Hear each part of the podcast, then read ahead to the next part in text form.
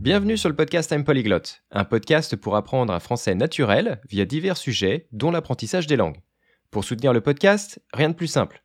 Laisse des étoiles sur Spotify et Apple Podcast. Et pour en savoir plus sur mes services, va voir mon site internet, impolyglot.com. Merci à toi.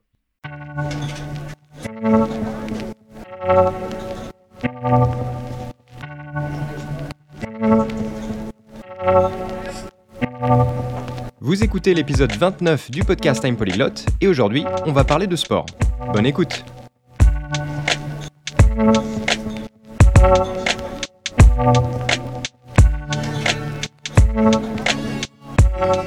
J'ai commencé les arts martiaux en fait quand j'étais très très jeune. Je dirais euh, que ça a commencé quand j'avais 3 voire 4 ans. Parce qu'en fait, quand je suis arrivé dans, euh, dans ma famille, eh bien, mon père et mon frère étaient tous les deux fans d'arts martiaux.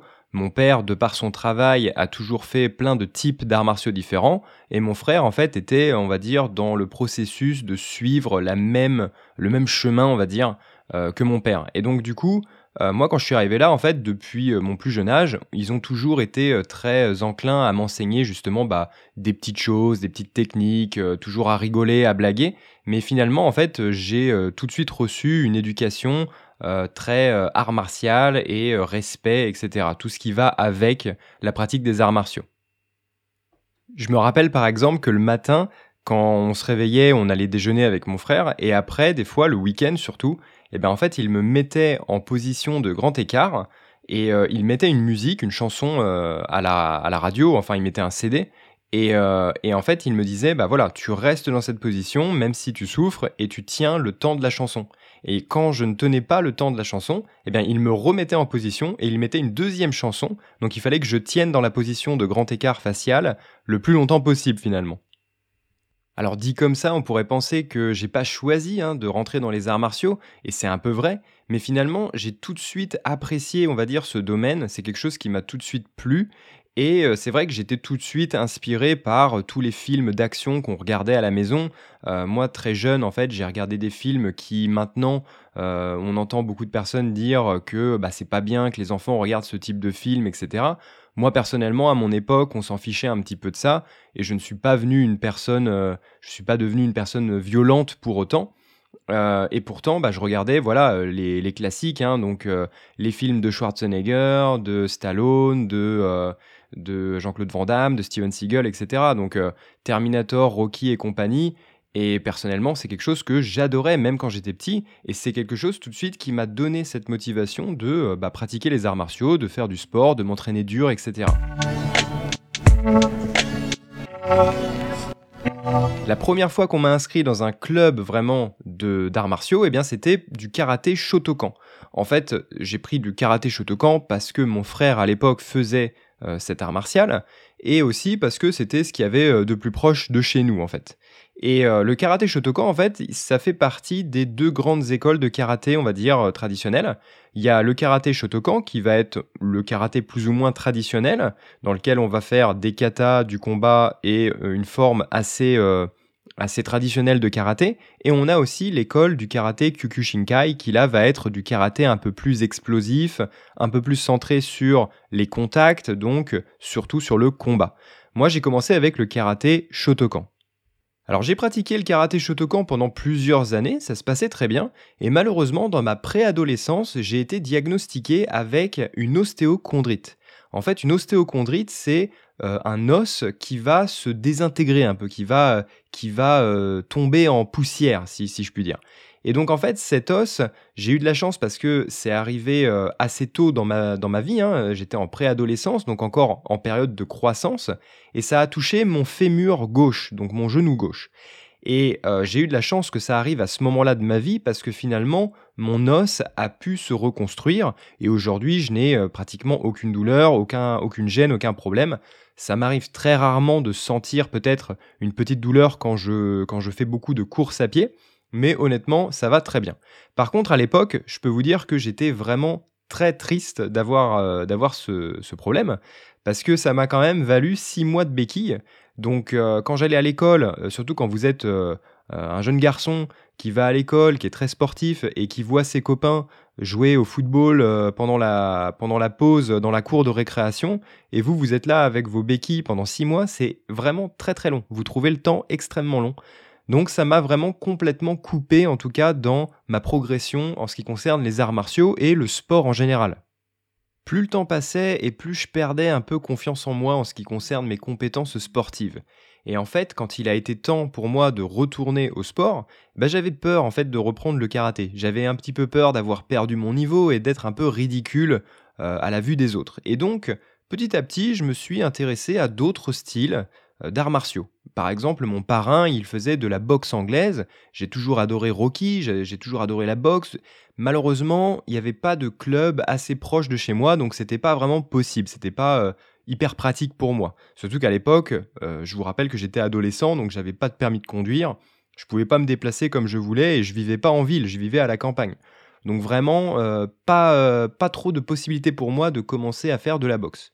Et petit à petit, bah, je me suis mis à étudier, on va dire, plusieurs styles différents. Donc, euh, par exemple, j'ai beaucoup aimé Bruce Lee, donc je regardais un peu le kung fu. Mon père avait fait du Viet Vodao kung fu, mais c'est pas vraiment un style qui me plaisait au sens euh, efficacité. C'est-à-dire que j'avais déjà noté, euh, parce que j'avais déjà eu quelques altercations, on va dire, à l'école, et j'avais déjà remarqué que le karaté, tout ce que j'avais fait pendant plusieurs années, c'était pas ce qu'il y avait de plus efficace dans la vie réelle. Et moi, je cherchais vraiment un style de combat qui me permettait d'être efficace dans la vie réelle. Et de fil en aiguille, je suis tombé sur le Jiu-Jitsu brésilien.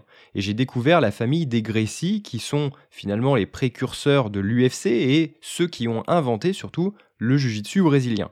Et ça, c'est vraiment un sport qui m'a beaucoup plu, et donc je me suis mis à chercher plus tard euh, un club de Jiu-Jitsu brésilien. Et quand j'ai eu, euh, quand j'ai eu mon permis de conduire, quand j'ai été euh, en âge de, conduire et de me déplacer, quand j'ai eu un peu plus, euh, on va dire, d'autonomie, eh bien, mon frère a découvert un club de judo qui faisait aussi du jujitsu. Et donc, je me suis inscrit là-bas avec lui et on a commencé à faire du jujitsu ensemble. Le fait d'avoir pratiqué autant les arts martiaux, ça m'a apporté énormément de choses. Premièrement, ça m'a apporté de la confiance en moi. Je sais que je suis capable de me défendre dans la rue. Alors évidemment, ça m'a aussi apporté du respect, parce que je suis en fait de ceux qui ont étudié des arts martiaux, on va dire traditionnels, avec vraiment des professeurs géniaux et qui m'ont expliqué vraiment les bases des arts martiaux, qui est de se défendre et non pas d'attaquer. Donc j'ai vraiment toujours eu cette mentalité, on va dire, de défense et de respect pour tout le monde.